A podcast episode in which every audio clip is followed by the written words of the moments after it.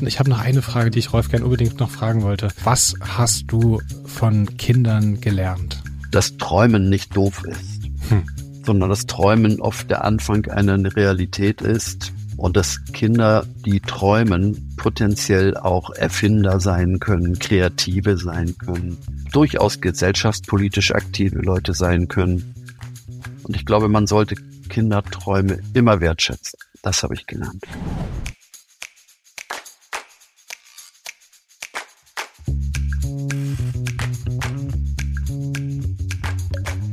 Herzlich willkommen bei Papas. Die kleine Therapiestunde zwischendurch für Eltern, alle, die mal Kinder waren und die, die mal welche haben wollen. Quasi der erste Podcast von 0 bis 99. Geil, schön, dass ihr da seid. Einen wunderschönen guten Tag an euch und an dich, lieber Niklas. Heute bin leider ein bisschen hier so verschnupft irgendwie, aber mit Herzen und mit Verstand auch komplett dabei. Hannes, und das ist doch die Hauptsache. Herzlich willkommen, ihr Lieben, äh, an diesem schönen, sonnigen, zumindest in Berlin, Tag. Wir freuen uns, dass ihr alle da draußen dabei seid. Wie, bevor, wir, bevor wir gleich unseren Gast begrüßen, wie geht's dir? Wieso? Was, was habt ihr so gemacht? Wie ist der Status? Mir geht's gut. Wir waren, ähm, die Woche war ganz viel los. Ganz, ich, ich rase von Termin zu Termin, aber man probiert sich dann trotzdem immer natürlich in der Familie ein, wieder ein bisschen zu runterzukommen und alles ein bisschen mit einem Schritt Abstand zu sehen. Und äh, der Magen-Darm-Virus ist, glaube ich, langsam der Kita entwichen. Es sind alle wieder ähm, fit und auf den Beinen. Die Kita hat jetzt ein Trampolin. Ja? Stimmt, ist der Wahnsinn. Best, ja? Beste Beschäftigung überhaupt, Trampolin. Also, die Investition des Jahres geht an die Kita. Ähm, und ja, von daher alles gut. Und bei dir, Hannes? Außer, dass du ein bisschen angeschlagen bist? Ja, wie gesagt, nur ein bisschen Schnupfen, aber sonst eigentlich wunderbar. Hatten ein wunderbares, schönes Wochenende zusammen. Wir waren hier auf dem äh, Dino-Fest äh, im Prenzlauer Berg. So ein mm. Dino-Fest. War ganz witzig. Da haben sich 400.000 Prenzlauer Berger als Dinos verkleidet. nee, so eine, es gibt so Dino-Ausstellung, Dino-Film, Hüpfburgen. Also ich sag mal, es ist eine gute Beschäftigung gewesen, so für für eineinhalb Stunden. Danach sinkt so die Begeisterung auch und vor allem, weil viele. Bis hierhin vielleicht, Leute. Weil, weil die, aber die, die Sprunggerätschaften, ähm, sprich die Hüpfburgen, ähm, dann eher doch von den etwas älteren Kindern dominiert werden. Und äh, unsere Kinder haben sich dann einmal reingetraut und kamen nach 20 Sekunden schreiend wieder raus und weinend, weil sie irgendwo einen Arm abbekommen hatten. Äh, und deswegen war dann die Freude äh, recht kurz, aber es war an sich super sweet. Okay. Und, und die Woche war auch super viel los, aber ich freue mich jetzt äh, sehr auf unseren Gast. Ja. Ähm, Wir sind auch, kann man das sagen, auch ein bisschen aufgeregt? Auf jeden Fall. Rolf Zukowski hat mich ja seit so lange, also begleitet mich, seitdem ich ein ganz kleines Kind bin. Zum dritten Geburtstag habe ich äh, die erste Kassette von ihm bekommen. Und äh, es begleitet jetzt nicht nur mich, sondern auch mein Kind jetzt. Also es ist schon was sehr, sehr Besonderes. Und das als erster Gast ist irgendwie geil, wenn man überlegt, dass wir so vor ein paar Wochen noch überlegt haben, ob wir das hier überhaupt machen. Und jetzt äh, kommt Rolf Zukowski zu Gast. Ist schon irgendwie schön. Ganz, ganz, ja, war ganz, ganz besonders. Und ich freue mich auch riesig. Und ich habe mir auch die Frage gestellt, wie viele Musiker oder Musikerinnen gibt es denn da draußen überhaupt, die Menschen so lange begleiten? Weil alle, die jetzt gerade Eltern geworden sind oder, äh, oder auch schon länger sind, die hören ihn ja jetzt auch wieder und weiter. Und das ist schon, das ist ja schon sehr selten, dass es das gibt. Absolut. Ich meine, äh, Rolf hat ja auch andere Bands vorher gehabt, die zu den gleichen Zeiten wie die Beatles äh, gespielt haben, Musik gemacht haben. Also ganz früh noch in den Anfängen der Musikindustrie, des Musikschreibens, der Popkultur, der Kindermusik eh. Also es ist ja irgendwie Wahnsinn, äh, wie lange er schon dabei ist und aktiv irgendwie das Hören der Kinder beeinflusst und auch die Leben der Leute, der Eltern oder Eltern, die Kinder, die Eltern geworden sind. Also schon beeindruckend. Und wir haben jetzt die letzten Wochen, so viel können wir schon verraten, seine Biografie gelesen und ich dachte die ganze Zeit, ey, das gibt's doch nicht. Wie, wie, wie, viel, wie viel hat er denn gemacht? Das ist doch Wahnsinn. Also, also faul ist auf jeden Fall nicht, also das ist ja Wahnsinn. Also kann man, also über, wie viel, über 1000 Songs sind es mittlerweile. Über 1000 Songs, ähm, genau, und davon 600 allein für Kinder. Und er hat über, ist wirklich einer der erfolgreichsten Musiker oder Musikproduzenten in, in Deutschland, äh, über 20 Millionen äh, Tonträger das verkauft. Das ist so Riege, Herbert Grönemeyer, Peter, also viel höher geht es eigentlich kaum. Das ist also kaum auch ausländische KünstlerInnen haben nicht mehr nee. als das 20 Millionen ist eine Wahnsinnsmarke. Herbert Grönemeyer hat laut Google 21 verkauft. Ähm, Aber Okay. ja, Wahnsinn. Er wurde 1947 in Hamburg geboren. Sein äh, Papa war Seemann, seine Mama Friseurin, später dann Post, hatte bei der Post gearbeitet und genau, hat jetzt mittlerweile drei Kinder und fünf Enkel. Und äh, ja, das sind so vielleicht die, die, die wichtigsten äh, Sachen sozusagen am Anfang. Und er hat, äh, da fand ich auch krass, also es gibt so viele Sachen, wo ich war so, krass, stimmt, das hat der Rolf Zukowski gemacht. Wie schön, dass du geboren bist. Zum Beispiel, oder auch für Nana Muscuri, guten Morgen, guten Morgen, guten Morgen, Sonnenschein. Wahnsinn, ja. War also so krass viel und so viel, was das Leben lang mich schon geprägt hat musikalisch. Ähm, Allein dieses, wie schön, dass du geboren bist, da ehrlich gesagt wusste ich, naja, als ich dann drüber nachgedacht habe, dachte ich schon, okay, ich glaube Rolf Zukowski, aber das ist ja schon so bekannt, dass du fast denkst, okay, das gehört jetzt zum, zum allgemeinen äh, Musikgut. Das hat irgendjemand mal vor 400 Jahren äh, geschrieben, aber dass er das gemacht hat, Wahnsinn, weil das singt ja, glaube ich, wirklich wahrscheinlich jedes zweite Kind äh, zum Geburtstag. Das ist wohl wahr. Na dann lass uns doch mal unseren Gast dazu holen. Und da ist er, unser allererster Gast, Rolf Zukowski. Rolf, wir freuen uns riesig, dass du zugesagt hast und dass du heute dabei bist. Ja, welche Ehre. Premiere. Wunderbar. Danke. Wir haben gerade schon im kleinen Vorgespräch gesagt, wenn wir in zehn Jahren den Podcast machen, da, da hast du uns versprochen, dass du wiederkommst. ja, ich bin ja dann auch erst 91. Das, das schaffe ich schon. Ist sehr gut. Ich habe gestern meinen 84-jährigen Opa äh, angerufen, nee, er wird jetzt 83, 83-jährigen Opa angerufen. Der hat mir nämlich zum dritten Geburtstag die Schulweg-Hitparade geschenkt, äh, die meine erste eigene Kassette war, zusammen mit meinem ersten eigenen Radio. Und seitdem äh, ist das, äh, bist du ein großer Teil meines Lebens. Ich habe sogar, wenn du das kurz sehen möchtest, ich habe heute äh, rausgesucht ein Video, wie ich mit drei Jahren mein Lieblingslied damals singe, mit meiner Oma zusammen. Ich kenne das ja nicht. Schulbus, Schulbus. Schulbus. Die Schule auf, dann steig ein und mich rum. Davon träumst du? Oh, ist das stark. Das ist ja toll. Also das ist der Wunderbar. Ja, Beweis. die Schulweg-Hitparade hat schon sehr viele Kinder durch die frühen Jahre begleitet und vielleicht auch manchen davor bewarnt, einen Unfall in England zu haben. Äh, wenn- wo kein Gehweg ist, da gehe ich links, muss man da nämlich umdenken und das äh, ist, glaube ich, sehr lebensrettend. Absolut, also die, die Lieder, ich weiß immer, mein Opa, mein Opa Gerd heißt da, ähm, immer wenn irgendwas schwierig war, hat er immer, ich schaff das schon. Mein Opa hat äh, ganz viel gesungen und äh, die Lieder waren immer ein guter Anhaltspunkt, ein guter Wegbegleiter für viele Situationen. Das Lied hat schon sehr viele Menschen wieder aufgerichtet in unterschiedlichsten Lebensphasen und ich freue mich wirklich sehr. Ich glaube, ein wichtigeres Lied habe ich nicht geschrieben, als ich schaffe das schon. Aber ich habe mich eben verrechnet. Ich bin in zehn Jahren 86 und ich bin mal wieder fünf Jahre zu weit vorausgeeilt. Haben wir gerade fünf Jahre gewonnen, das ist super. ja, wunderbar. Machen wir was draus. Ne? In jeder Papas Folge wird man fünf Jahre jünger. Rolf, wir haben gerade äh, über Schul, äh, über den Schulbus gesprochen, was mich Mhm. so ein bisschen zur ersten äh, Frage bringt, die wir mitgebracht haben. Wir, haben. wir durften ja in den letzten zwei Wochen uns sehr intensiv mit deiner Biografie befassen. Wir haben ja. dein Buch gelesen oder beziehungsweise äh, gehört als Hörbuch und äh, Wahnsinn. Ich habe gerade im Vorgespräch auch gemeint, ähm, also wenn man eine Sache nicht sagen kann, ist, dass, dass du in irgendeiner Weise faul gewesen bist. Ich habe mich gefragt, wie hast du das denn alles gemacht? Das ist ja unfassbar. Also Ja, immer eins nach dem anderen. Ne? Ich bin ja ein Freund der kleinen Schritte. Man kann sich große Sachen vornehmen, aber ich habe immer einen Song nach dem anderen geschrieben, ein Album nach dem anderen und habe eigentlich nie ganz große Sprünge gewagt. Das Einzige, was ich wirklich fast übermütig gewagt habe, ist zweimal das Eurovisionsorchester zu dirigieren. Das war, das waren große Sprünge. Ansonsten hat sich einfach eins aus dem anderen ergeben und Sicher, ich war nicht faul, aber letztendlich fiel auch immer noch genug Zeit für die Familie dabei ab. Es hat sich eigentlich nie jemand beklagt, dass ich zu wenig Papa gewesen wäre. Denn oft war die Familie ja übrigens auch dabei. Das darf man nicht unterschätzen. Gerade die Kinder haben ja viel im Studio, auch in Fernsehstudios und auf Reisen mit mir erlebt.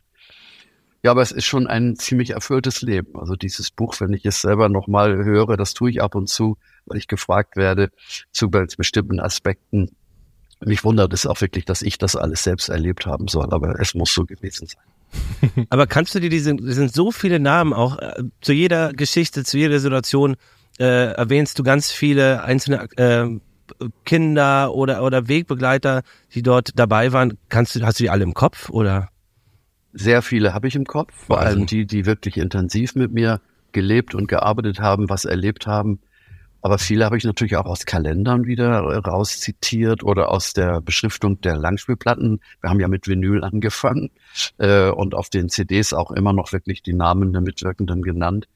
Mir war das sehr wichtig. Ich habe ja einen Lektor im Edelverlag gehabt, der mich sehr bald gefragt hat, müssen eigentlich all diese vielen Namen sein? Die kennt doch keiner. Dann habe ich gesagt, ja, darum müssen sie sein. Hm. Man sollte sie kennen. Ohne die wäre ich nicht ich. Ohne die hätte ich meinen Weg so nie gehen können. Und die sollen wirklich mal ins Licht gerückt werden. Oft arbeiten sie doch sehr im Hintergrund. Das hat er auch akzeptiert. Und ich glaube, letztendlich bin ich das nun mal. Diese vielen, vielen Menschen, die mir geholfen haben, diesen Weg zu gehen, die, die darf man einfach nicht verschweigen. Ja, und das macht ja auch viel persönlicher. ne? Ein, ein Name ist ja immer ein Mensch, der dahinter steht, äh, mit dem man sich Ja. viel besser verbinden kann, als nur mit einer Aufzählung von Person 1, 2, 3. Ich sehe ja bei den meisten Namen auch immer noch die Gesichter vor mir und höre bei vielen auch die Stimmen, denn viele haben ja irgendwo auch gesungen oder mit mir viel gesprochen. Also in dem Sinne sind es wirklich oft auch so herzerwärmende Erinnerungen, die mit den Namen verbunden sind.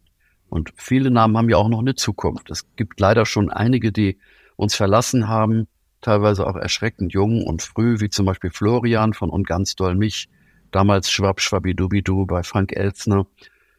Das geht einem schon sehr, sehr unter die Haut, äh, dass man so einige so früh verliert. Andererseits gehört es in diesem Lebensabschnitt dazu, dass Abschied nehmen, das, das ist nicht zu vermeiden. Aber ich bin noch da und viele um mich herum zum Glück auch. Und darum gucke ich auch immer noch zuversichtlich in die Zukunft.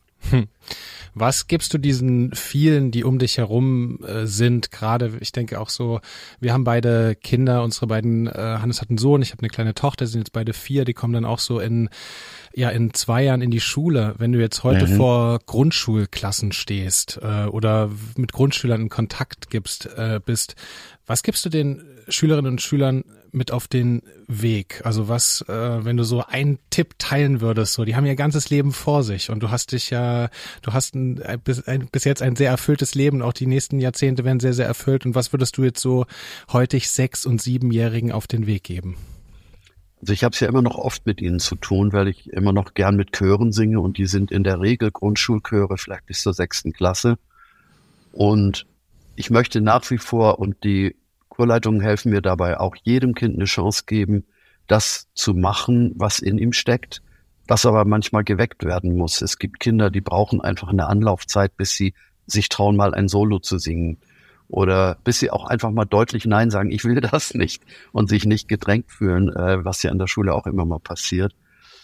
Ich glaube, ich sollte den Kindern nach wie vor Mut machen, daran zu glauben, dass in ihnen etwas schlummert, was vielleicht viele andere noch nicht entdeckt haben, aber was sie jetzt schon spüren.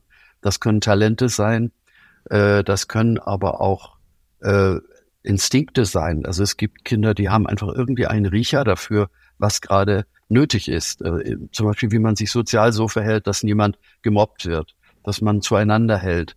Äh, das kann man unterrichten, aber eigentlich muss es gelebt werden. Ich glaube, dieses Offensein für die anderen und ihnen auch mal eine Chance geben, obwohl man vielleicht selber stärker und besser ist. Starke Jungs können auch mal Zweiter sein, heißt es in einem Lied von mir. Und das gilt natürlich für die Mädchen genauso. Ich glaube, so im Allgemeinen bleibe ich mit den Kindern, denn ich kenne sie nicht so gut, dass ich auf ihre ganz individuellen Lebensläufe eingehen könnte. Mhm, mhm.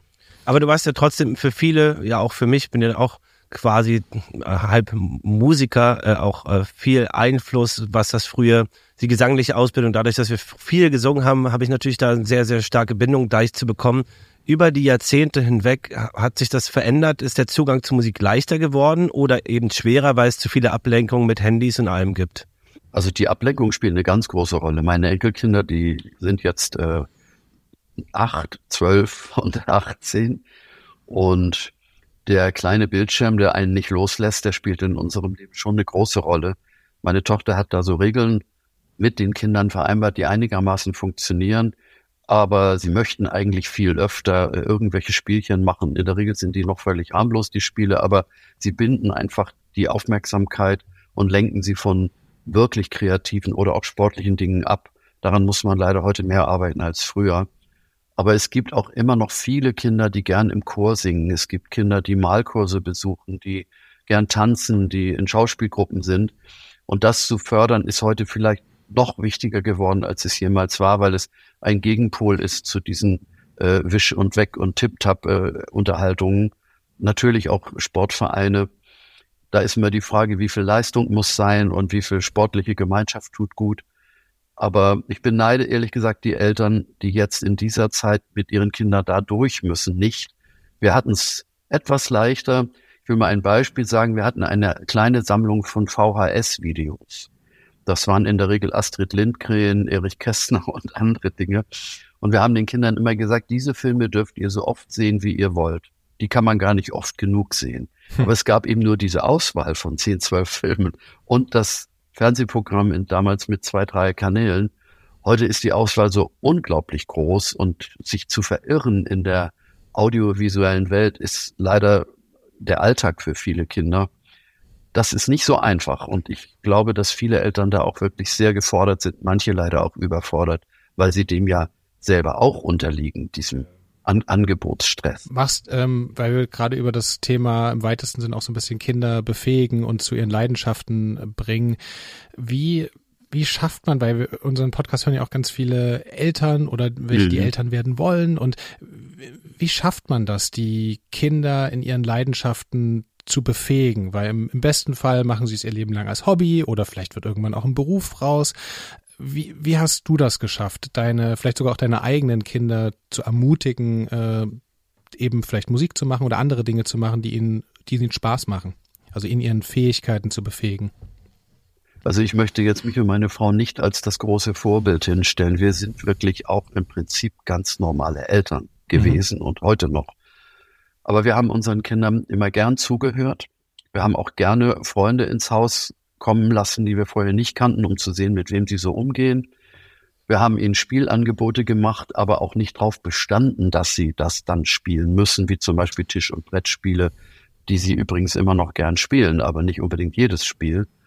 Und wenn wir gemerkt haben, da keimt etwas auf, ein Kind wie zum Beispiel jetzt unser kleiner Leo, der ist jetzt acht, der malt gerne aber er malt am liebsten sechs bis sieben aneinander geklebte DIN A4-Blätter, also so Panoramabilder. Hat vorher keiner in der Familie getan. Ich weiß nicht, ob er irgendwann mal Graffiti-Künstler wird oder sowas und große Wände braucht in Hamburg, ähm, um sie zu bemalen. Also ich glaube, wenn etwas aufkeimt an Interesse, dann zu schauen, wie können wir mehr draus machen, wie können wir diesem Kind die Chance geben, sich selbst auch zu fordern und nicht äh, zu viel Druck machen, das ist übrigens in der Musik auch ein zweischneidiges Schwert. Wenn man sich anschaut, was heute an den Musikhochschulen in Deutschland unterrichtet wird, dann sind es in ganz großem Umfang Kinder, die aus sehr strengen pädagogischen Systemen kommen. Mhm. Aus Osteuropa, aus Asien. Dort geht man ganz anders damit um, dass Kinder ein Talent haben. Äh, wie wir in Deutschland zumindest die meisten es nicht wagen. Wir wollen die Kinder nicht zu sehr fordern, nicht unter Druck setzen. Aber wenn man sich mit der Biografie von großen Interpreten äh, beschäftigt, dann sind die oft in ihrer Kindheit in einem Maße gefordert worden, wie wir es uns einfach nicht getraut haben. Vielleicht haben wir darum auch in unserer Familie kein richtiges musikalisches Überfliegertalent, aber sie lieben die Musik. Sie praktizieren sie ja auch. Und mein Sohn ist ein großartiger, erfolgreicher Songwriter und sein, also der Alexander. Und sein jüngerer Bruder macht auch sehr, sehr schön Musik auf der Gitarre, schreibt eigene Songs das war uns immer wichtig, dass Musik ihr Leben bereichert und dass sie die Musik nicht dringend brauchen, um sich zu profilieren. Obwohl viele Menschen brauchen auch dieses Gefühl, Musik lässt mich irgendwie wirken und gibt mir einen, einen Input in die Gesellschaft hinein, den muss ich unbedingt vertiefen. Das ist auch in Ordnung, äh, wenn, wenn man dabei eine gesunde, aus in sich ruhende Persönlichkeit bleibt und mhm. nicht den anderen zur Last fällt. Und wie, wie war das damals für, äh, du warst ja viel unterwegs, als deine Kinder äh, klein waren. Wie war das für die? Irgendwann kamen sie ja dann mit, aber seid ihr viel zusammengereist oder wie war das für dich als Vater, nicht so oft da zu sein oder immer beschäftigt zu sein? Wie hast du das unter einen Hut gebracht? Ich hatte ja nie einen ganz normalen Acht-Stunden-Alltag, fünf Tage die Woche.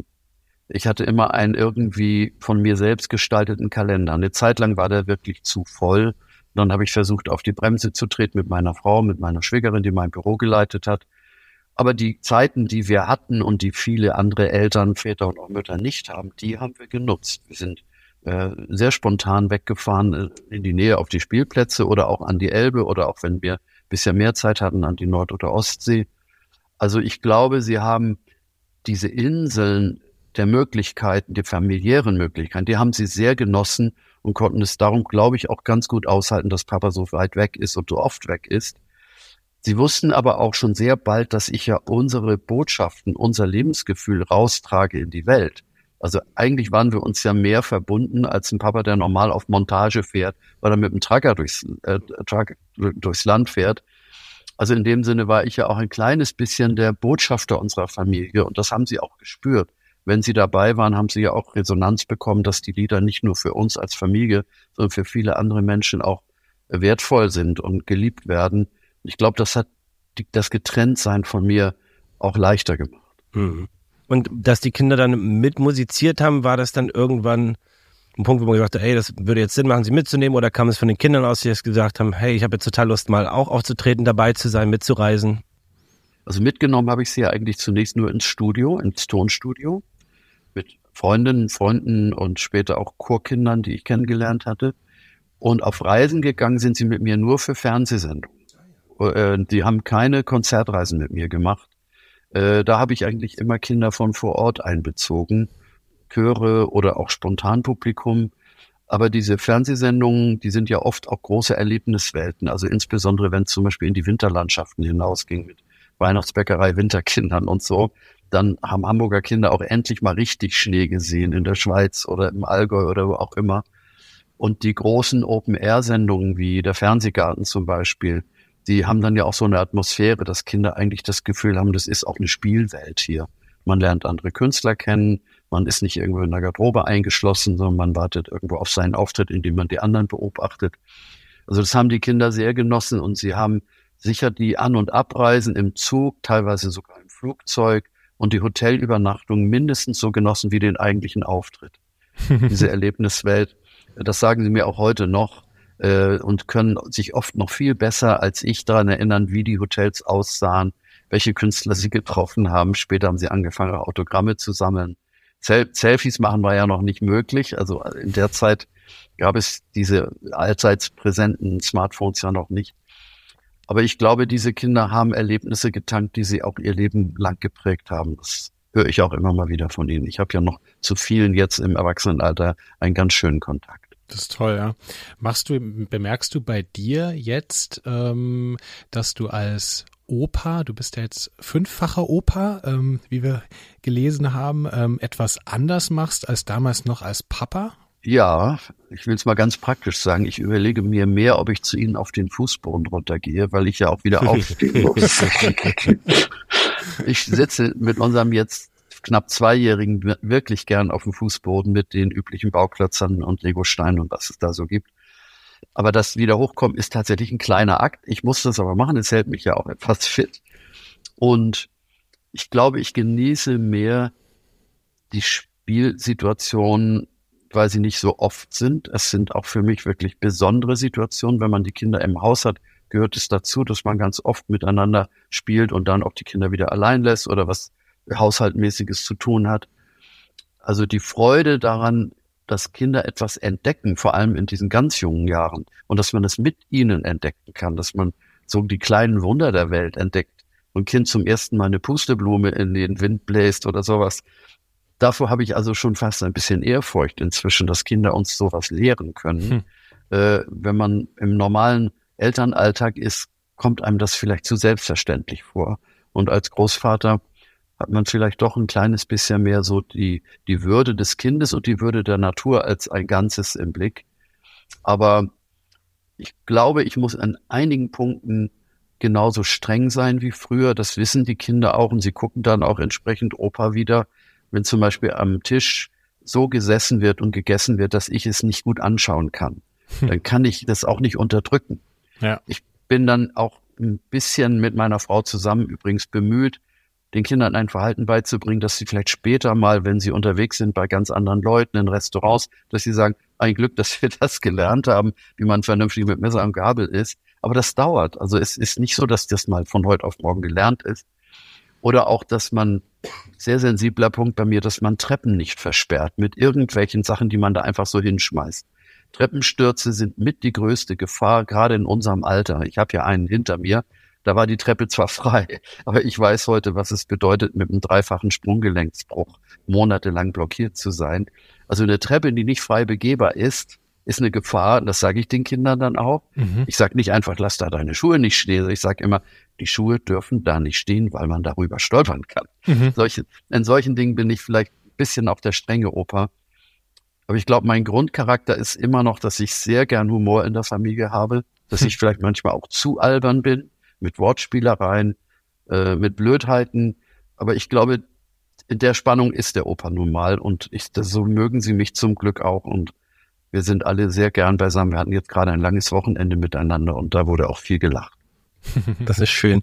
Und wie ist das emotional zwischen Papa werden und Opa werden? Also na klar, als, als Papa, gerade auch als Selbstständiger am Anfang seiner Karriere, ist es sicherlich äh, anders aufreibend, aber so von der emotionalen Seite her? Also mal ganz praktisch, ich habe das auf der Bühne auch öfter gesagt, wenn man gerne mal Opa werden möchte, dann muss man vorher Papa werden.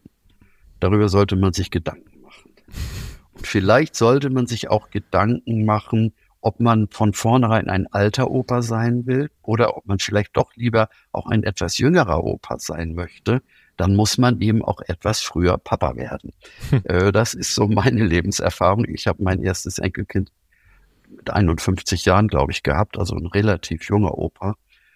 Und es gibt ja auch, habe ich übrigens die letzten Tage wieder zwei Männer bei mir gehabt, die das Wort Opa nicht hören mögen weil sie irgendwie so ein Klischee im Kopf haben. Opa geht am Krückstock und braucht Hilfe oder so. Die wollen dann lieber Großvater genannt werden oder sogar mit dem Vornamen. Ich habe mit dem Wort Opa überhaupt keine Probleme gehabt, seitdem ich es war. Das Wort selber hat tatsächlich bei mir auch so ein bisschen Klischee im Kopf gehabt. Mhm. Aber erstens mochte ich meine Opas sehr, sehr gerne. Und außerdem, wenn das kleine Kind zum ersten Mal Opa sagt, dann geht einem schon das Herz auf. Sie sagen in der Regel zum er zuerst Mama, Papa und vielleicht Auto und Nein. aber, aber wenn Sie zum ersten Mal Opa sagen, dann kann man das Wort nur lieben. Ja. Und ich bin sehr dankbar dafür, dass wir in so einer Generationenfolge leben können. Das ist ja alles andere als selbstverständlich. Wir leben auch mit vielen Menschen in unserem Umfeld, in Patchwork-Familien, äh, in getrennten Verhältnissen, wo vielleicht tatsächlich man den Opa gar nicht kennenlernen kann oder Geschwister sich nicht mehr verstehen ich weiß sehr zu schätzen, dass es bei uns nicht der Fall ist und weiß aber auch, dass es nicht selbstverständlich ist, miteinander so lange so gut auszukommen. Wir sind jetzt äh, seit 1971 verheiratet. Das ist schon eine lange Strecke. Das hat natürlich sehr, sehr viel mit der Frau zu tun, die ich zum Glück früh kennengelernt habe. Sie war 15, ich war 18. Der Jugendschutz hat nichts dagegen gehabt. Hast du, hast du einen Geheimtipp? Wie, wie bleibt man 50 Jahre so glücklich? Nein, einen Geheimtipp gibt's nicht ich glaube, man muss das Glück haben, genügend viele Gemeinsamkeiten von Anfang an zu spüren, ja. aber auch Individualitäten zu spüren und zu wertschätzen. Dass man sagt, du machst ganz bestimmte Dinge lieber als ich. Du hast für ganz bestimmte Dinge einen Blick. Meine Frau zum Beispiel, das erste, wenn sie nach Hause kommt, ist, wie geht's den Blumen? und wenn ich drei Tage allein war, habe ich keine Stunde an die Blumen gedacht. Ich bin einfach nicht so. Ich weiß, dass Blumen Wasser brauchen und dass sie vielleicht auch ab und zu woanders stehen sollten, weil zu viel Sonne ist. Aber diese Dinge, das ist jetzt was ganz Charmantes mit den Blumen. Aber es gibt natürlich auch viele Kleinigkeiten im Leben, die Alltäglichkeiten sind und die einem auch auf die Nerven gehen können, wo man dem anderen aber zugestehen muss, dass er nun mal so ist. Braucht vielleicht etwas länger im Bad. Oder eine schnarcht, der andere schnarcht nicht. Geht man deshalb in getrennte Schlafzimmer oder hält man es aus, zieht die Decke hoch oder gibt sich äh, einen sanften Schubser, damit äh, die Seitenlage gewechselt wird. Aber ich glaube, es gibt so ein paar Sachen, die mir immer wieder auffallen. Ich habe es auch in Liedern besungen. Ich schaue meine Frau einfach immer noch sehr gerne an, weil wir uns so früh kennengelernt haben, ist in dieser Frau, die heute 73 ist, für mich auch immer noch das Mädchen spürbar. Und sich anschauen und sich in die Augen schauen und die Liebe immer noch spüren, mit der man sich damals gefunden hat.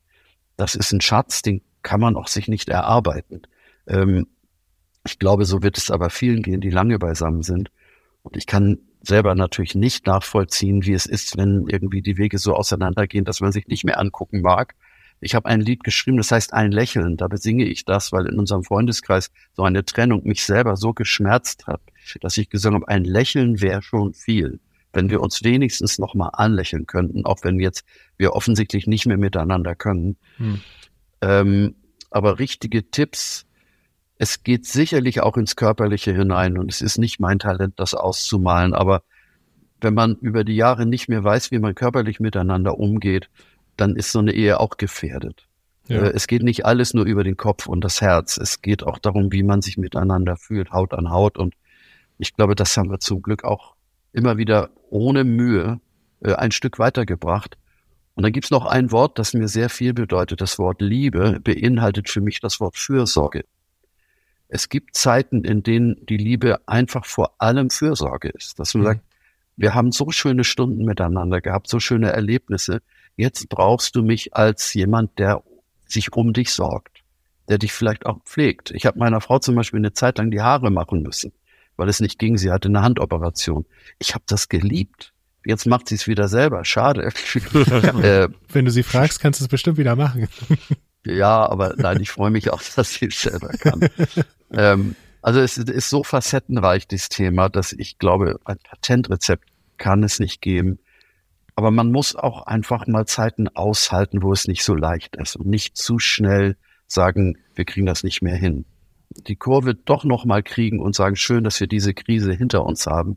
Die hat uns vielleicht irgendwann sogar einander näher gebracht, weil wir uns jetzt noch besser kennen. Diese Chance sollte man sich, glaube ich, auch geben.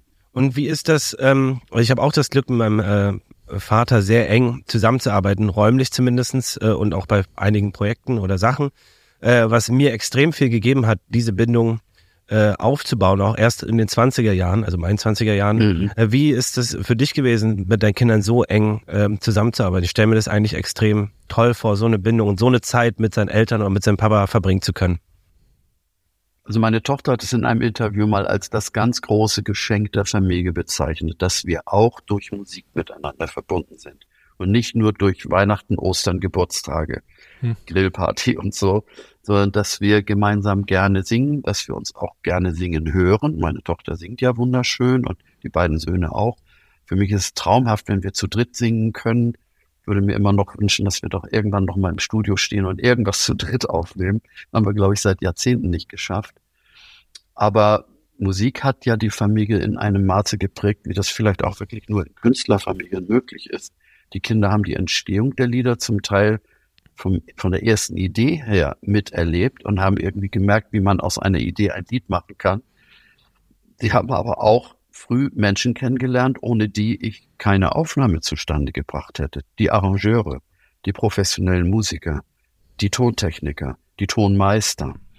Äh, in dem Sinne sind sie doch schon als Kind auch in das professionelle Musikbusiness wirklich eingetunkt worden, äh, wie so ein bisschen ein, ein Abenteuerspielplatz. Man war dabei und hat dann aber, glaube ich, als Kind schon gemerkt, Musik kann ganz viel Spaß machen, ist aber auch ganz schön viel Arbeit, wenn es gut werden soll. Und ich glaube, das haben unsere Kinder alle in sich und das haben sie auch gegeneinander. Jeder hat seine Art, musikalisch zu sein, großen Respekt und bilden sich auch ihre ganz individuellen Wege zu, in der Musik zu leben und mit der Musik voranzukommen. Und ähm, wo wir gerade über die Musik sprechen, du hast ja super viele Themen, die auch gerade auf die Kleinen, aber auch die Erwachsenen äh, eingehen, auf den Schmerz, auf die Sorgen. Ähm, ich hab, mache Indie-Musik und ich spreche natürlich ganz, ganz viel über meine eigenen Gefühle, ähm, weil es mir hilft, Sachen zu verarbeiten. Hattest du auch mal das Gefühl, dass du mit deiner Musik das immer auch einbringen konntest oder war es eher, ich versuche hier ein Bild eine, bestimmte Botschaft abzugeben, wo du denkst, das hilft den Kindern oder das gibt diese, ja, diese Botschaft mit auf den Weg? Oder war es auch ganz viel von deinen Gefühlen, die da drin stecken und Sorgen und Ängsten?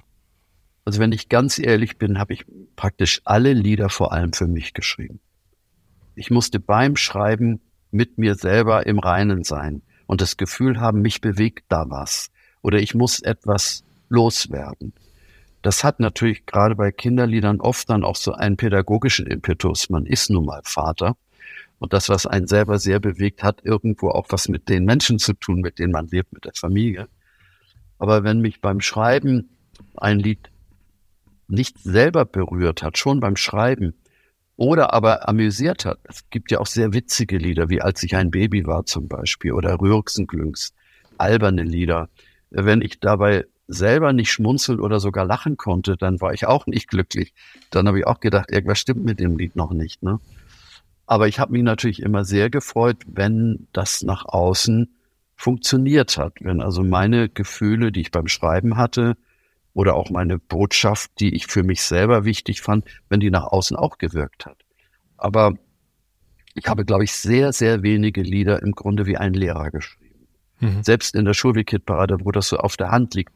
Da gibt's ja zum Beispiel die Ich-Bezogenheit. An meinem Fahrrad ist alles dran. Nicht ist an deinem Fahrrad auch alles dran.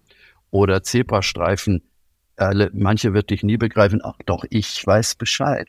Was ziehe ich an? Also es ist immer nicht jemanden belehren wollen, sondern jemanden in einem Lied annehmen, so wie er oder sie ist. Und ich glaube, das ist beim Schreiben auch eine Brücke für mich gewesen, dass ich nicht das Gefühl hatte, ich werde jetzt hier so zum Oberlehrer der Nation, weil Verkehrssicherheit so wichtig ist. Ist übrigens auch bei einem anderen Thema, das ich intensiv behandelt habe, nämlich wie man sich vor zu intensiver Sonne schützen kann.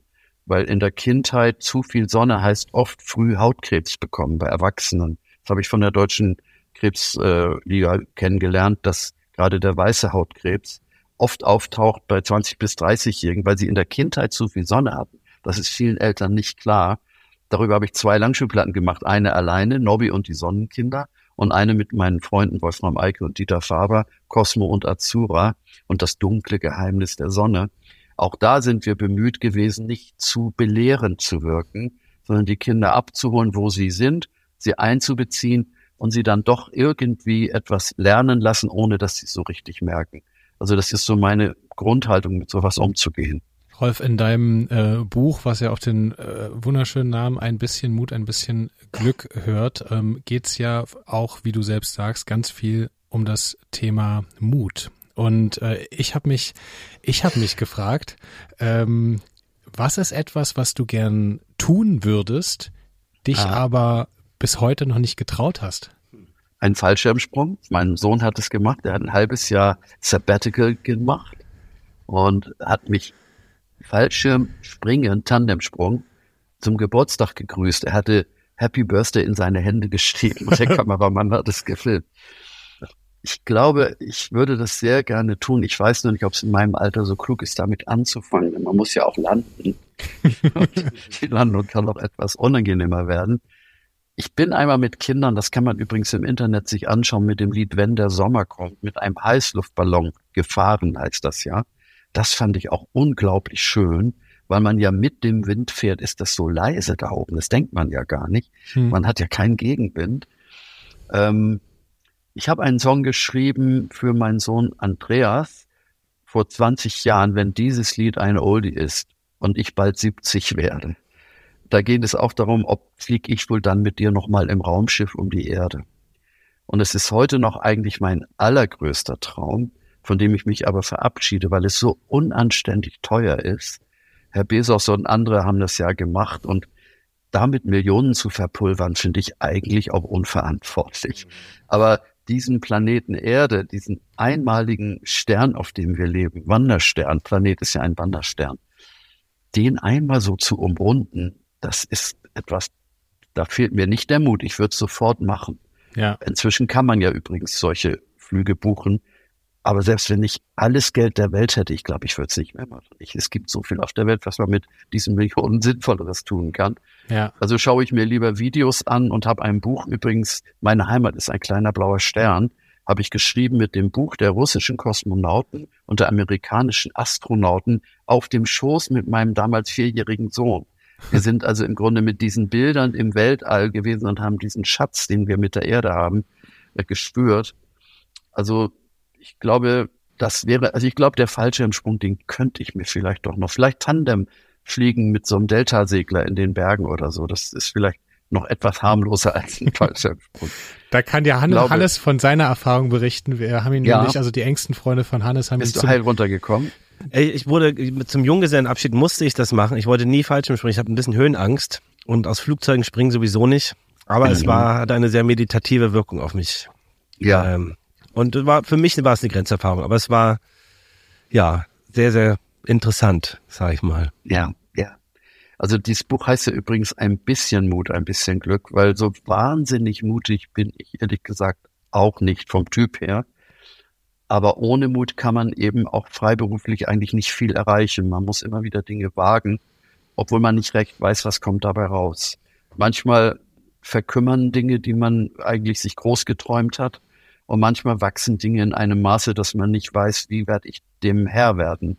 Äh, es kann zum Beispiel ein Song so groß werden, dass man ihn gar nicht mehr selber irgendwie als sein Lied hat. Die Weihnachtsbäckerei ist zum Beispiel so ein Fall.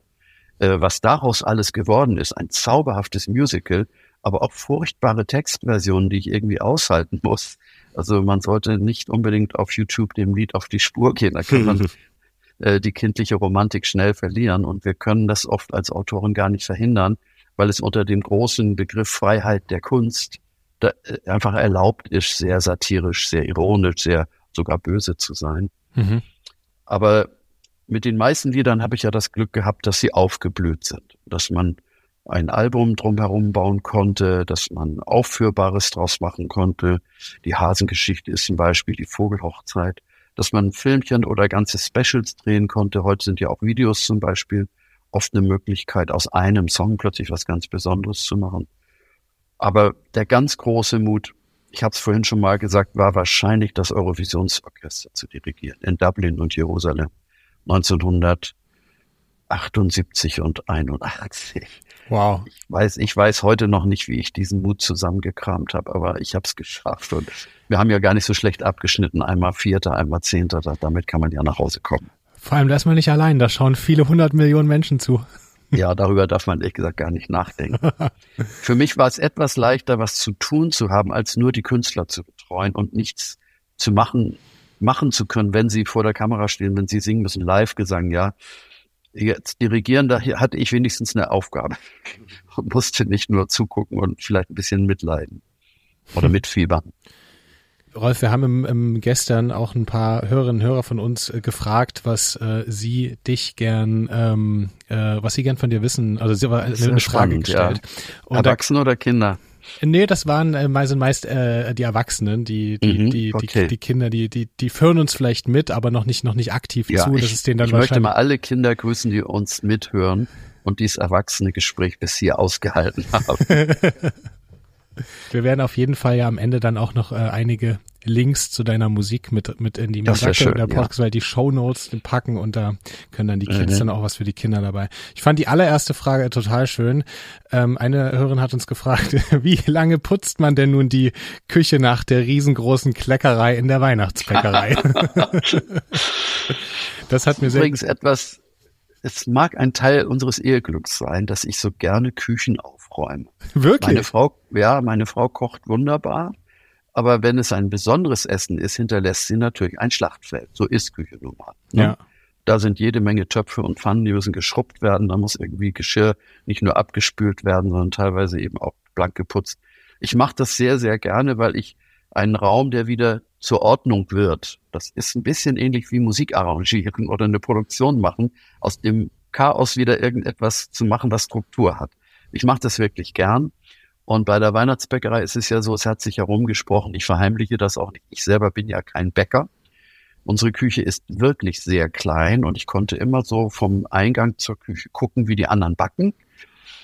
Der Vorteil ist, dass ich deshalb so ein lustiges, chaotisches Bäckerlied geschrieben habe und kein vernünftiges Bäckerlied. Das wäre bestimmt nie ein Erfolg geworden. So ein gesungenes Rezept will doch keiner hören.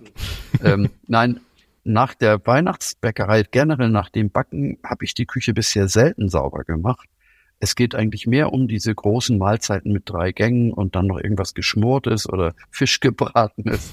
äh, da ist ja dann einiges zu machen.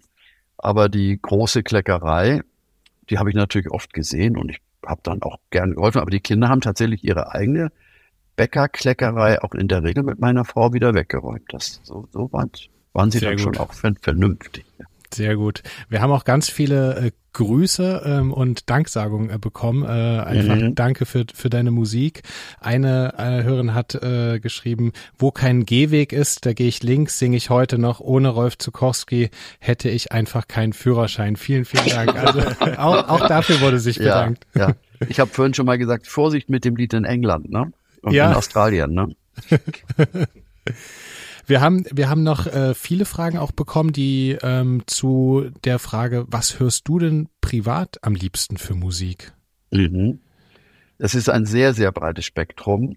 Also wenn man jetzt hier meine Mediathek sich angucken würde, ich würde mal sagen, Schwerpunkte sind melodische Sachen, also Chansons, französisch übrigens sehr gern, auch deutsche melodische Popsongs wie Johannes Oerding zum Beispiel, den ich sehr, sehr schätze, englische Folkmusik nach wie vor und das, was aus Beatmusik so geworden ist, also im weitesten Sinne Sting ist ja kein Beatmusiker, sondern ist einer, der so zwischen Jazz, Rock und Pop pendelt, dem hören wir zum Beispiel auch sehr, sehr gerne zu. Ich mag auch gern mundartliche Lieder hören. Wir sind ja mit der Schweiz sehr verbunden. Diese Eurovisionssachen haben wir ja mit Peter Su und Marc aus der Schweiz gemacht, für die ich auch viel geschrieben und co-produziert habe. Und die Schweizer haben einfach auch so schöne mundartliche Musik, gerade auch zur Adventszeit. Das hören wir sehr gern. Und hier im Norden haben wir zum Glück immer noch die plattdeutsche Musik. Ich habe in Plattdeutsch auch viel gemacht mit der Folkloregruppe Fink war das Spiel. Und Mundarten haben irgendwie so was Anheimelndes. Es gibt auch kindliche Mundartplatten, wie zum Beispiel das Schellenursli, in der Schweiz legendäre Figur. Und da gibt es ein ganzes Album, wo die Kinder in der Schweizer Mundart singen. Das liebe ich sehr. äh, die Biermuselblasen in Bayern haben auch äh, Sepp Sepp Hühnerdreck aufgenommen. Meine Kinder hören das nicht so gern, weil es so derb ist. Wir hören aber auch Klassik von Zeit zu Zeit sehr gern. Äh, also die Frau O'Hara zum Beispiel, die beim Bergdoktor eine Wirtin ist, ist eine sehr, sehr gute Pianistin. Die habe ich neulich in einem Stück gesehen, wo sie als One-Woman-Show Klavier spielt und eine Schicksalsgeschichte aus dem KZ äh, Theresienstadt erzählt. Und sie hat ein Klavieralbum. Das hören wir zum Beispiel im Moment ziemlich oft. Das sind so wunderbare, leichte Klavierstücke, aber nicht banal. Mhm. Also in dem Sinne, es ist schon ein breites Spektrum. Und ich glaube, die am meisten gehörte CD zu Hause ist Barry, Mademoiselle, eine französische Chansonette, die nicht besonders bekannt ist in Deutschland, deren Musik uns aber sehr vertraut ist. Wir haben sie zum ersten Mal im Olympia in Paris auf der Bühne gesehen, als Newcomerin.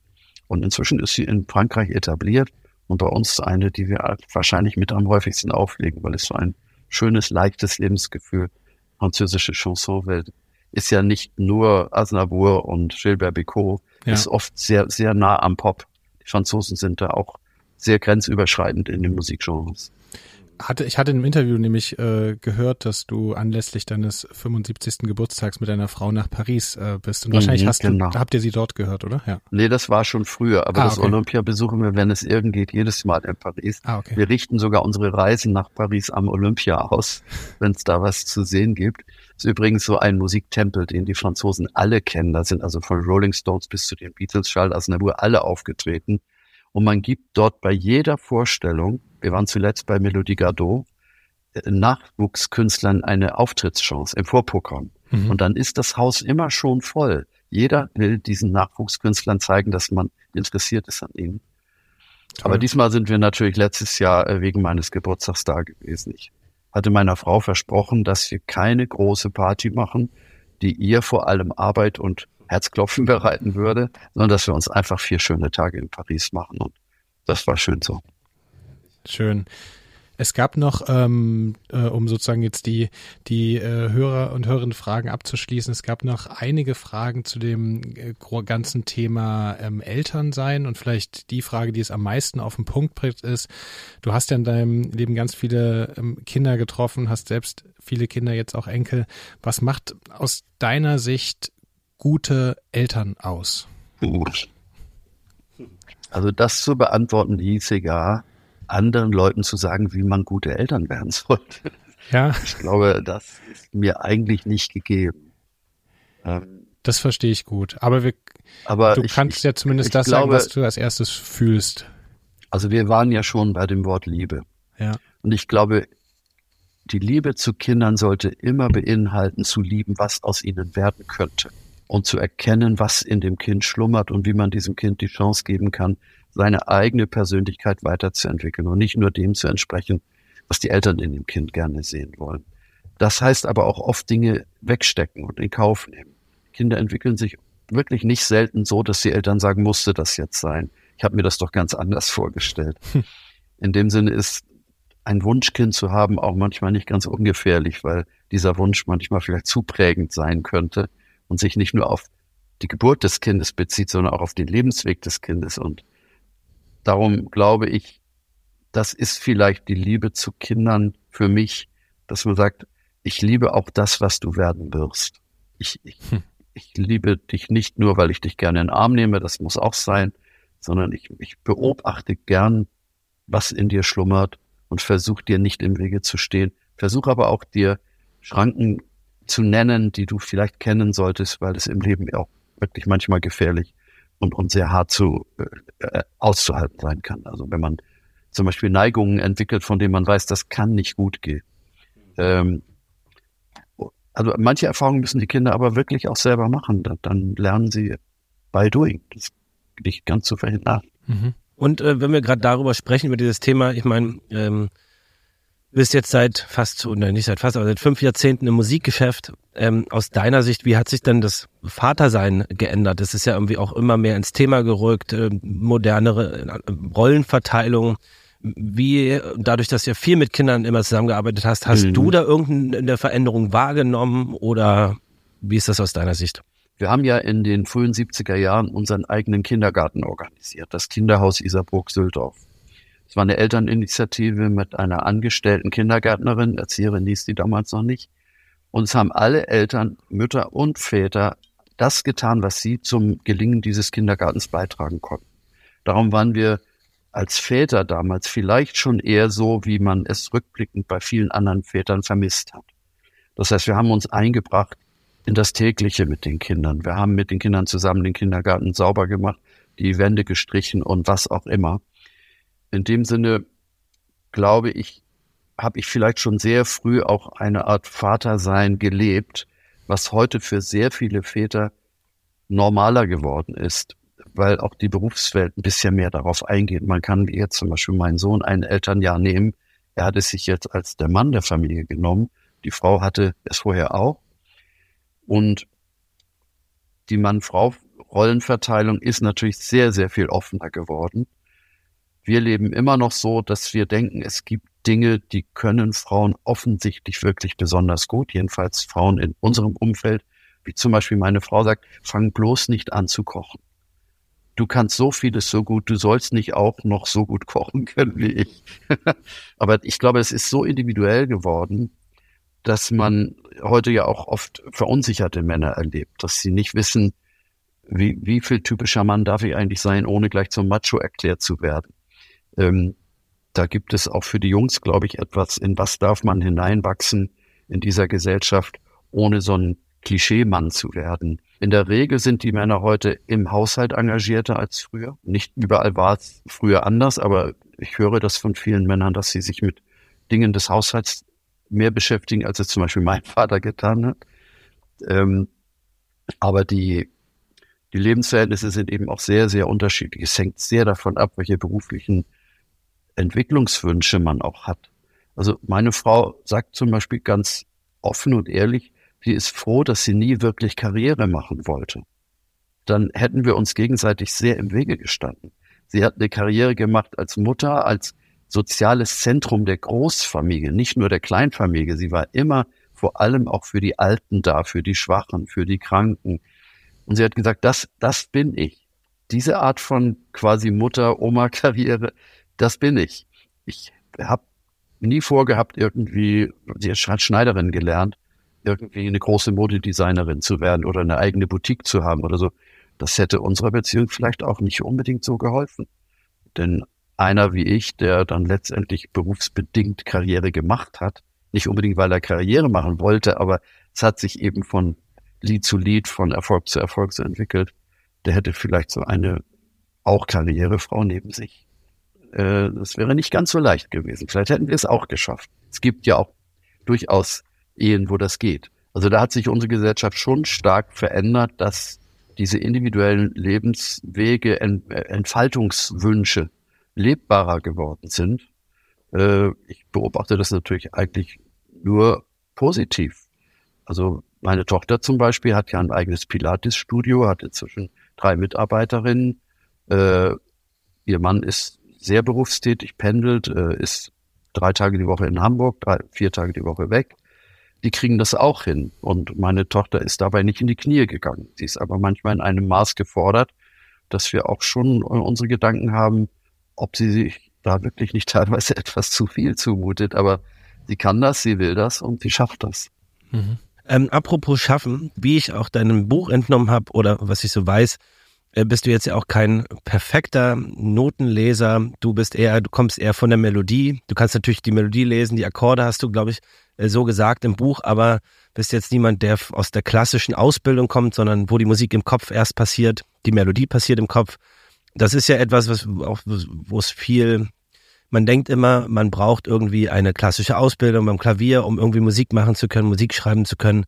Ähm, das braucht es ja eigentlich nicht. Es braucht eine Melodie, eine Lust darauf. Stand dir das jemals im Weg, dass du eben eine fehlende Ausbildung hattest in der Richtung oder eine klassische Ausbildung oder war das eher sogar ein Vorteil?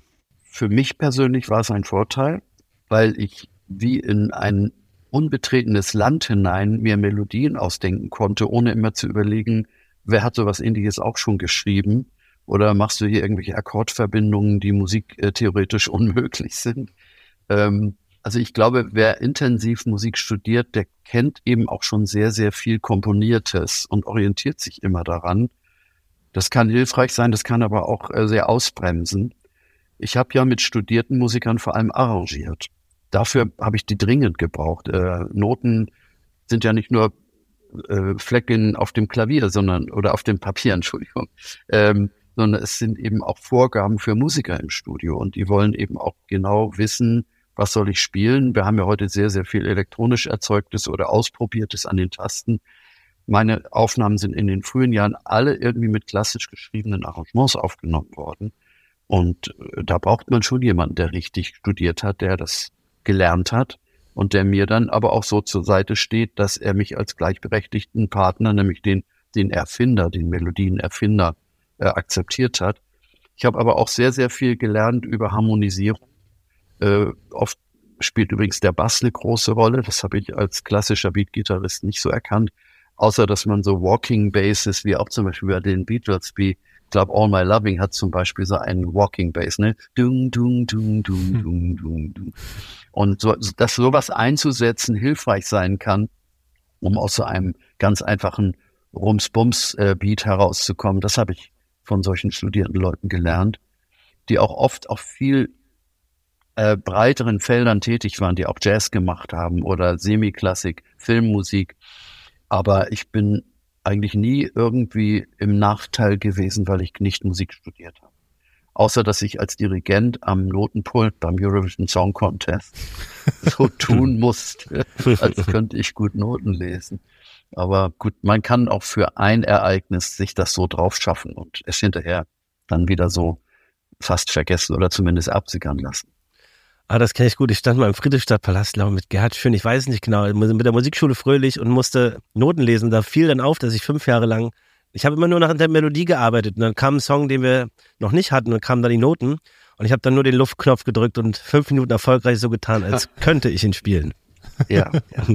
Aber ums musikalisch, ich als, als Gitarrenliebhaber, ich muss einfach fragen, äh, hast du eine Lieblingsgitarre? Gibt es so eine Gitarre, wo du sagst, das ist sie, das, die inspiriert mich am meisten, die liebe ich am meisten? Ja, ich habe ja meine erste große Elbtournee im Jahr 2000 angetreten. Das war ja wirklich auch so ein Wiedervereinigungsprojekt mit Kindern und habe in meinem Lieblingsmusikgeschäft Number One in Hamburg eine blaue Taylor-Gitarre gesehen. Und habe gedacht, das ist sie, das ist meine Elbe-Gitarre.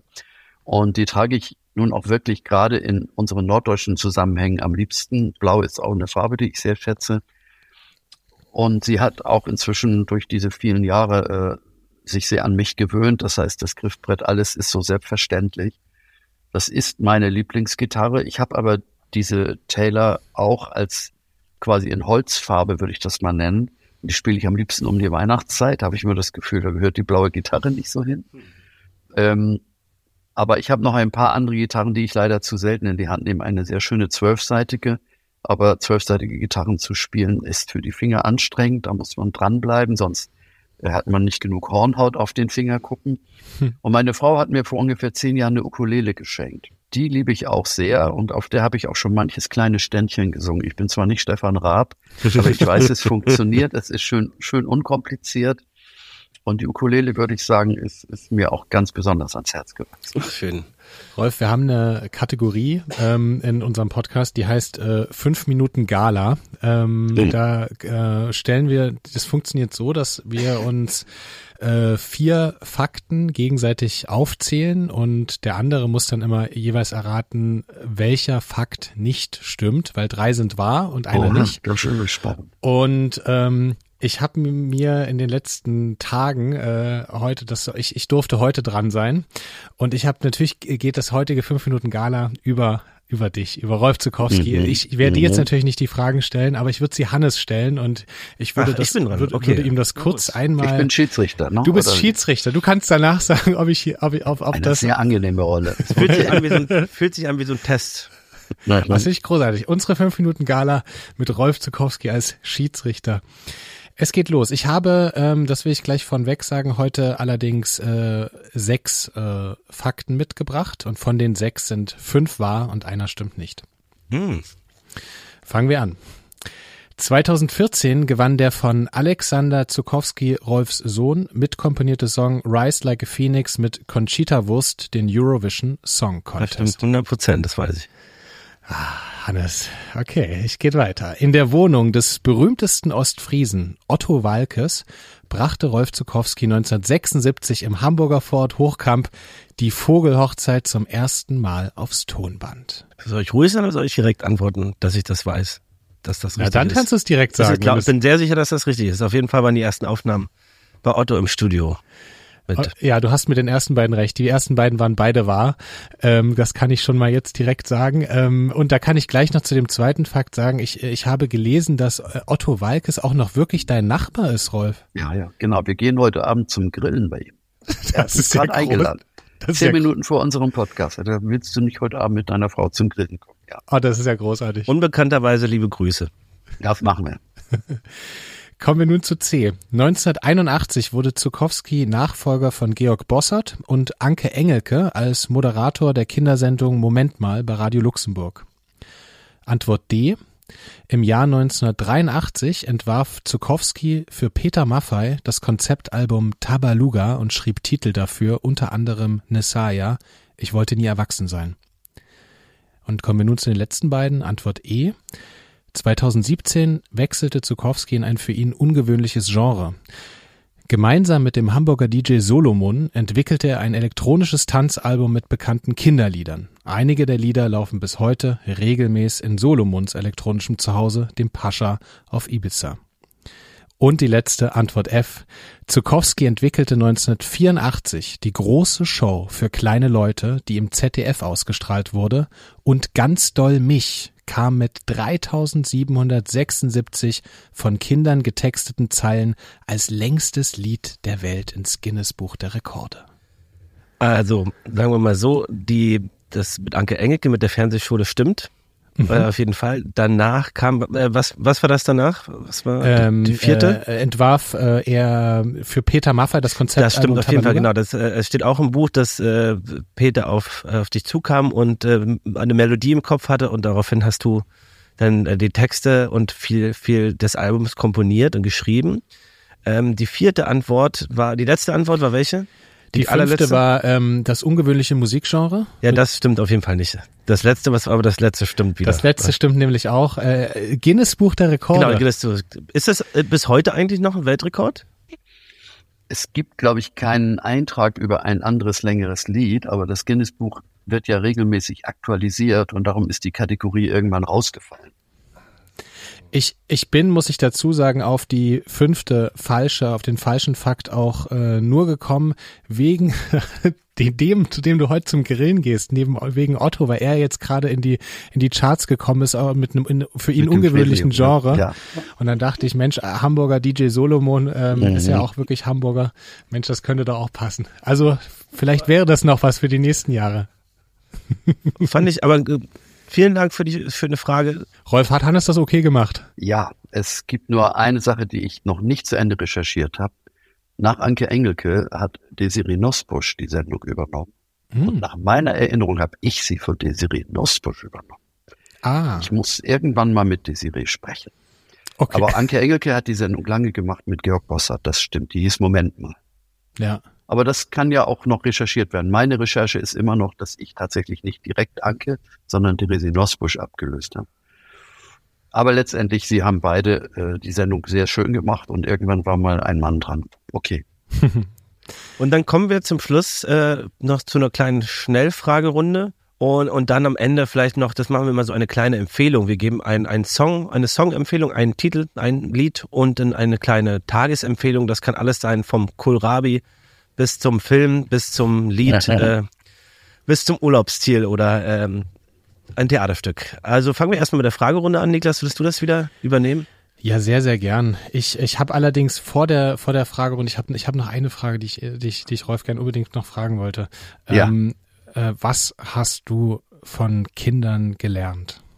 Dass Träumen nicht doof ist, hm. sondern dass Träumen oft der Anfang einer Realität ist und dass Kinder, die träumen, potenziell auch Erfinder sein können, Kreative sein können, durchaus gesellschaftspolitisch aktive Leute sein können. Und ich glaube, man sollte Kinderträume immer wertschätzen. Das habe ich gelernt. Hm. Mega schön.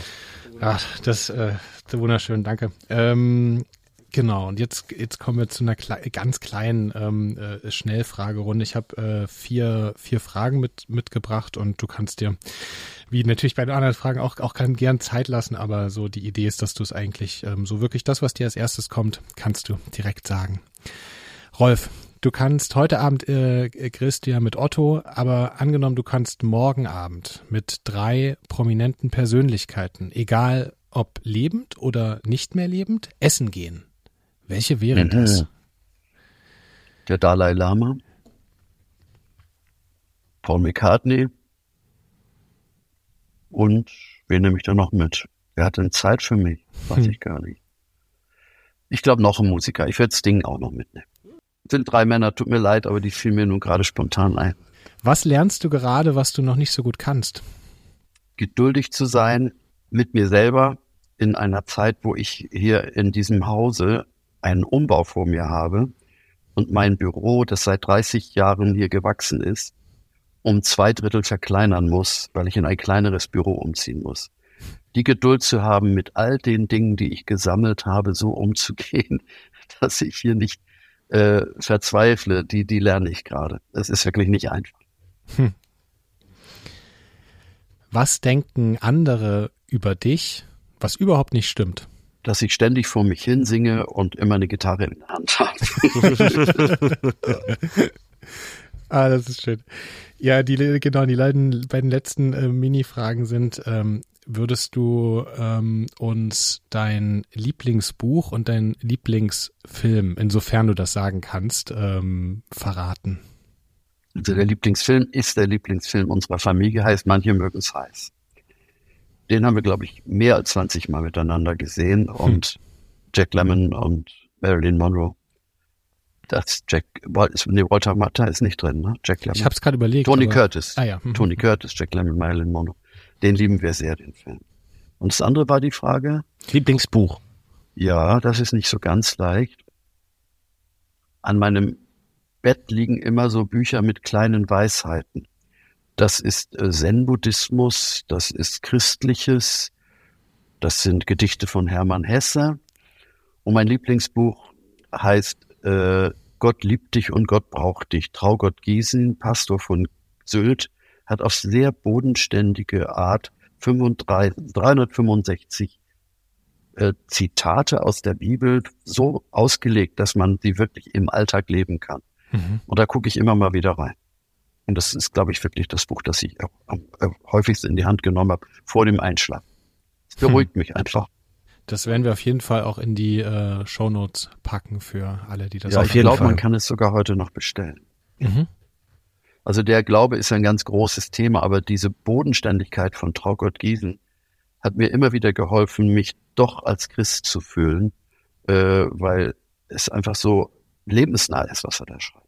Und nicht so abgehoben wie manches andere in der Kirche. Und nun als quasi Anschluss an das, an das Buch, welchen Song würdest du denn heute und jetzt äh, den Hörern und Hörerinnen da draußen empfehlen? Am heutigen Tag in diesem Moment. Mein Lieblings-Beatles-Song, Penny Lane. Mm. Für mich ist es in aller Leichtigkeit ein ganz großes Meisterwerk. Diese Beschreibung der Straße, dieses Aquarellartige, dieses wunderbare Trompetensolo, das tut einfach gut. Es ist ein Lied, das einen nicht zu sehr fordert und das die Beatles auch, äh, glaube ich, auf eine für viele immer noch nicht ganz einfache Weise charakterisiert, weil die Beatles haben ja doch ein ganz breites Spektrum. Aber dieser leichte, aquarellartige Ton, den haben sie auch nicht allzu oft gehabt. Den liebe ich sehr. Hm. Hannes, was, was hast du uns denn heute? Nee, du musst zuerst machen. Ich habe nämlich meine ja? Tagesempfehlungen haben damit schon zu tun, deswegen muss ich ausweichen und einen anderen Song nehmen. Hast du was? Da würde ich ähm, heute natürlich zur, ähm, zur, zur Feier des Tages gern den Song Ich schaff das schon empfehlen. Mhm. Ach Mist, siehst du, hatte, ich auch, hatte ich auch vor. Ja, also dann kann ich vielleicht empfehlen, ihn in der Version zu hören, wo drei Frauen, äh, Mädchen und Frauen sich ablösen und die unterschiedlichen Altersstufen besingen. Den gibt es auf dem Album. Ich schaffe das schon. Ich kombiniere einfach mal meine Musikempfehlung und meine Tagesempfehlung. Ich möchte nämlich das ähm, die Schulweg-Hit-Parade empfehlen, weil das mein erstes großes Album äh, war, was ich als Kind gesungen habe, meine ersten Ohrwürmer, die ersten Lieder zum Einschlafen mit meinem Opa äh, und die er heute immer noch hervorbringt. Deswegen hört euch einfach das ganze Album an. Es ist wirklich toll. Also auch melodisch, musikalisch, inhaltlich sowieso. Es ist nie zu früh, das, das anzufangen. Und die zweite Empfehlung des Tages ist ganz klar äh, das Buch von Rolf Zukowski. Ähm, es ist eine wirkliche Zeit, eine schöne Zeitreise durch die vergangenen Jahre, nicht nur von Rolfs Leben, sondern auch der Musikindustrie. Äh, viele tolle kulturelle Erlebnisse, Ereignisse, die stattgefunden haben, finden dort auch äh, statt und ihren Platz. Und es gibt immer eine wunderschöne Geschichte. Also es liest sich sehr, es ist eine sehr schöne, positive Geschichte und das, man geht mit einem guten Gefühl und einem Lächeln immer wieder raus aus der, aus dem Lesen des Buchs. Also das ist meine Empfehlung heute. Dafür, dafür kann ich mich natürlich nur bedanken. Ich habe übrigens lange gezögert, ein Hörbuch zu machen weil ich dachte, ich kann über 400 Lieder, die in diesem Buch genannt wird, nicht immer nur reden. Man muss auch mal was hören. und wir haben einen Weg gefunden, dass ich 70 Musikbeispiele eingeblendet habe und öfter auch spontan singe. Also vielleicht ist für die Urlaubsreise sogar das Hörbuch noch spannender als das äh, gedruckte Buch. Beides zusammen bin ich und ich freue mich sehr über diesen Tipp und überhaupt diese ganze Art mit euch zu reden. Das war so, so offen und ehrlich und spontan. Danke. Na, wir haben, wir haben zu danken. Also. Ja, also ein bisschen Mut, ein bisschen Glück von Rolf Zukowski. Also ihr könnt das auch auf eben Audible oder Spotify ähm, hören, wenn es für einige gerade in den Urlaub geht. Und das bringt mich zu meinem heutigen Tagestipp, ähm, weil hoffentlich findet der Urlaub ähm, in der Sonne statt und ich hatte den Tipp mitgebracht, Rolf. Da wusste ich noch nicht, ich, da stimmt. wusste ich wirklich ich noch nichts bezeugen. von diesem, von diesem Album, von dem du uns vorhin erzählt hattest, mhm. was dir alle Hautärzte in Deutschland danken werden und vor allem die Kinder dann in 30 Jahren. Mein heutiger Tipp ist nämlich anlässlich des schönen Wetters jeden Morgen mit Sonnenmilch eincremen. Ähm, mhm. Denn dann kommt ihr alle gut durch den Tag und. Und ihr riecht gut. Und ihr riecht gut und ja. gut durchs Leben, ja. Ja, und für die Kinder wichtig eben auch Kleidung tragen, die die Sonne abhält. Äh, zu viel blanke Haut ist bei aller Sonnenmilch irgendwann dann doch zu schwach gegen viel starken Sonneneinstrahl. Das ist richtig. Ähm, hast du denn noch eine, eine Abschlussempfehlung, einen Tagestipp für die Menschen da draußen? Vielleicht mit irgendjemandem singen, der das überhaupt nicht erwartet. Oh, das ist äh, schön. Das kann in der Familie sein, das kann irgendwie mit der Taxifahrer sein. also einfach so einen kleinen Mini-Flashmob machen und sagen, ich singe jetzt mal, mal gucken, wer mitsingt. Das könnte gut tun. Oh, das finde ich großartig. Also ich finde, mit dem Mini-Flashmob sollten wir eigentlich jetzt heute aus der heutigen find ich, find ich Folge auch. gehen. Lieber Rolf, ja. vielen, vielen Dank für die Zeit, für die schönen, schönen Geschichten, ähm, schönen Worte. Es war uns eine große, große Ehre und Freude, dass du dir die Zeit genommen hast für uns. Und wir wünschen alles Gute und sehen uns spätestens und hören uns in zehn Jahren wieder. Danke. Ja, es war mir auch eine Freude. Danke, Niklas und Hannes. Alles Gute auch euren Familien bitte. Ja? Dankeschön. Okay. Alles Gute für Tschüss. euch, deine Familie. Tschüss. Tschüss. Papas ist ein Podcast von Hannes Husten und Niklas Rohrbacher. In Zusammenarbeit mit Tiger und Zitrone und dem Studio 25. Und mit Musik von Hannes Husten. Macht's gut Wir hören uns nächste Woche, denn dann gibt es eine neue Folge. Jeden Samstag.